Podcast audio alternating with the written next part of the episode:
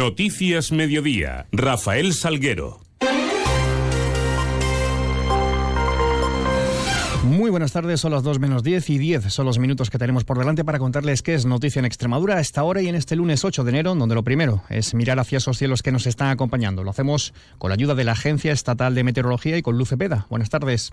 Buenas tardes. Durante la tarde aumentará la nubosidad en Extremadura. El cielo quedará nuboso cubierto y podríamos tener precipitaciones débiles, especialmente por la noche. La cota de nieve de 700 a 1200 metros. Las temperaturas bajan ligeramente. La máxima se quedará en 9 grados en Cáceres y 10 grados en Badajoz y el Mérida. Mañana cielo nuboso cubierto y por la mañana probabilidad de precipitaciones débiles. La cota de nieve en 900 metros subiendo a 1600 metros. Mínimas que subirán y diurnas que apenas van a cambiar. Mínima de 3 grados en Badajoz, en Mérida y en Cáceres. Heladas débiles en el norte montañoso. Es una información de la Agencia Estatal de Meteorología. Nueve minutos para las dos. Continuamos. Y hoy, además del regreso a las aulas tras las vacaciones navideñas para escolares y universitarios, ah, se celebraba en el eh, Ministerio de Sanidad ese Consejo Interterritorial del Sistema Nacional de Salud, se hacía de manera telemática y se hacía para unificar criterios entre comunidades autónomas ante los picos del virus respiratorio. El Ministerio de Sanidad reunía ese consejo y finalmente no ha habido un acuerdo, acuerdo unánime sobre la obligatoriedad del uso de mascarillas en centros sanitarios, en residencias y en farmacias. Así lo apuntaba la ministra de Sanidad, Mónica García, que anunció que durante esta reunión Sanidad ha recogido algunas propuestas de las comunidades y se les ha dado un plazo ahora de 48 horas para recoger todas esas aportaciones, como puede ser ampliar esas recomendaciones de mascarillas en las farmacias también. Así lo contaba además esta misma mañana, eh, más de uno, en el programa de Onda Cero con Carlos Asina, la ministra de Sanidad. Eh, ya hay algunas comunidades que se han puesto manos a la obra y ya han decretado que hay que llevar mascarilla en los hospitales, centros de salud, centros de mayores y también estamos valorando también en las farmacias, pues bueno, pues para proteger, porque sí que es verdad que las medidas que aprendimos de la pandemia son muy claras y son mascarilla, es ventilación y también es coordinación, ¿no? Otra de las medidas planteadas y puestas sobre la mesa ha sido eh, poner en marcha la autojustificación de las bajas de tres días para aquellos que tengan enfermedad leve. ¿no?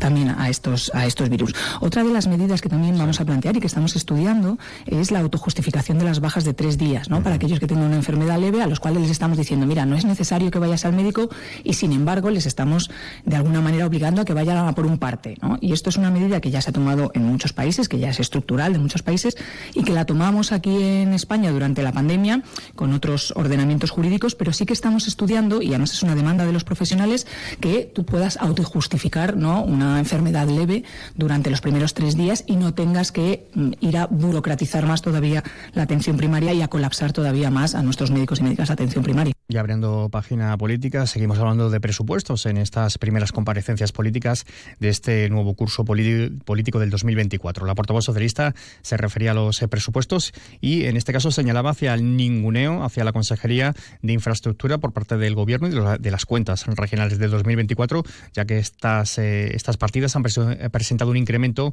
respecto a 2023 de 1,6 millones de euros frente a los 56, denuncian esto, de aumento que ha tenido la Consejería de Gestión Forestal que está a cargo de Vox. Así lo aseguraba la portavoz socialista Soraya Vega. La Consejería de Vox ha crecido 56 veces más que la Consejería de Infraestructuras, que es la que alberga la mayor parte de las inversiones para el impulso de Extremadura. Esto nos manda un mensaje muy claro de cuáles son las prioridades de la señora Guardiola, y es que prefiere, sin duda alguna, pagar las facturas que la extrema derecha le pasa para mantenerse en el sillón de la presidencia de la Junta de Extremadura antes que poner en marcha las inversiones, las infraestructuras que Extremadura necesita. Unidas por Extremadura, por su parte, ha formulado un total de 281 enmiendas parciales al proyecto de presupuestos, eh, con los cuales mueve en torno a 300 millones de euros. Recordar que este, estas enmiendas, este presupuesto, se votará finalmente el 1 y 2 de febrero y saldrá con la mayoría absoluta del gobierno de coalición de PP y de Vox. Irene de Miguel, desde Unidas por Extremadura, defendía esas enmiendas parciales. Unos presupuestos que ellos han vendido como los más sociales de la historia pero realmente son unos presupuestos llenos de mentiras y de trampas que no van hacia avanzar en los verdaderos retos que tenemos como comunidad. Nosotras hemos planteado 281 enmiendas que mueven alrededor de 300 millones de euros. Nuestras enmiendas vienen a fortalecer los servicios públicos, a garantizar derechos como el derecho a una educación pública, una sanidad pública y una dependencia. Mientras el PP de Extremadura destacaba que los presupuestos van a permitir consolidar el cambio en Extremadura y demostrar que se pueden bajar impuestos y mermar servicios públicos. Además, el portavoz regional del PP, José Ángel Sánchez Julia, ha señalado que la región ha comenzado el año como despidió el 2023, cancelación de vuelos, incidencias y retraso en los trenes y todo ello eh, justifica, sin duda alguna, asegura la puesta en marcha de la estrategia ALMA para acabar con esas injusticias históricas. Con cada cancelación, con cada retraso, por cada extremeño que llega tarde a su destino, por cada oportunidad perdida en nuestra tierra, o por cada joven que tiene que abandonar Extremadura. Por todo ello, cada vez coge mucha más fuerza, mucha más necesidad y mucha más importancia la estrategia ALMA anunciada por la presidenta de la Junta de Extremadura, María Guardiola. Y hablamos de tráfico y es que el 112 de Extremadura ha atendido un total de 239 accidentes durante la operación especial con motivo de las fiestas eh, navideñas, en concreto desde el 22 de diciembre al 7 de enero. De esos 239, 86 se producían en casco urbano, 153 en vía urbana y de, de ellos se atendía a 114 personas, 99 de ellas de la hostelería durante estas fiestas, mientras que les recordamos también que el próximo miércoles será 10 de enero y finalizará el primer turno para las personas interesadas en participar en el programa de termalismo del 2024 del Inserso. 4.553 eh, plazas estarán en eh, Extremadura.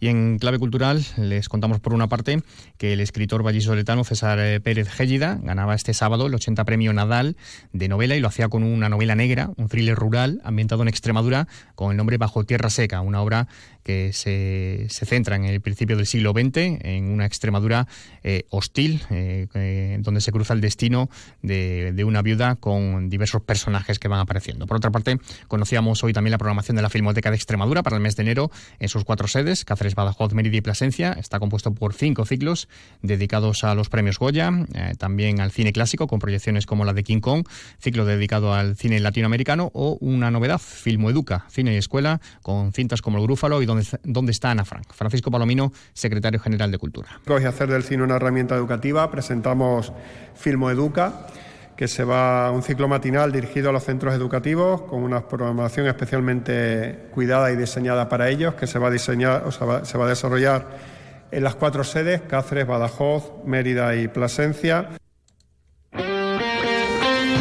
Tiempo también ahora para repasar marcadores deportivos del fin de semana, cosa que hacemos con la ayuda de nuestro compañero David Ferrato. Muy buenas. Muy buenas. Cambio de año, pero sensaciones iguales que el anterior para los equipos extremeños, con luces y sombras. Luces para Llenerense, Villanovense y Cacereño femenino en fútbol y para Cáceres y Miralvalle en baloncesto. Sombras para Badajoz, Cacereño y Montijo en fútbol y para el Alcáceres en baloncesto. Empezando por las luces, victoria del Llerenense por 2 a 1 ante el derbi ante el Badajoz que deja a los de Llerena dos puntos del playoff de ascenso a Primera Federación al final de la primera vuelta. Recupera aire también el villanovense, que se deshacía del Ursar en el Municipal Serón por un contundente 3 a 0. Y segunda victoria consecutiva del Cáceres femenino, esta vez por 2 a 1 ante el Osasuna para salir del descenso. Sombras en el Badajoz, que no levanta cabeza y se queda en descenso, a dos partidos ya de salir de la zona roja tras su derrota en Llerena. Tampoco levanta cabeza el cacereño, que caía en Soria por un contundente 5 a 1 ante el Numancia y se queda en zona de play-out. El Montijo, por su parte, ya es colista tras su derrota por 2 a 1 en su visita al Paso Canario. En baloncesto, victoria balsámica del Cáceres ante el Oviedo por 86 a 78. Victoria también del Miralvalle en San Fernando por 69 a 80 para seguir arriba y derrota del Alcáceres en un mal partido por 82 a 54 ante el Estepona. Además se disputó una nueva ronda de Copa de Extremadura donde pasaron entre otros y con goleadas el Plasencia por 5 a 0 ante las Urdes, el Cabeza del Buey por 0 a 6 ante el Madroñera, el Playa Badajoz por 10 a 0 ante el Santa Isabel o el Berlanga por 9 a 1 ante el Alange.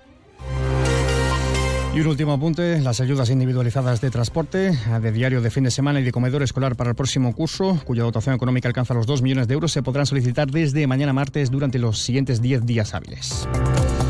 Pues con este apunte llegamos a las 2 de la tarde. Ya saben que pueden seguir informados a través de nuestra web y redes sociales. Y mientras aquí en Onda Cero les seguimos contando noticias. Pasen un feliz resto del día, un feliz lunes.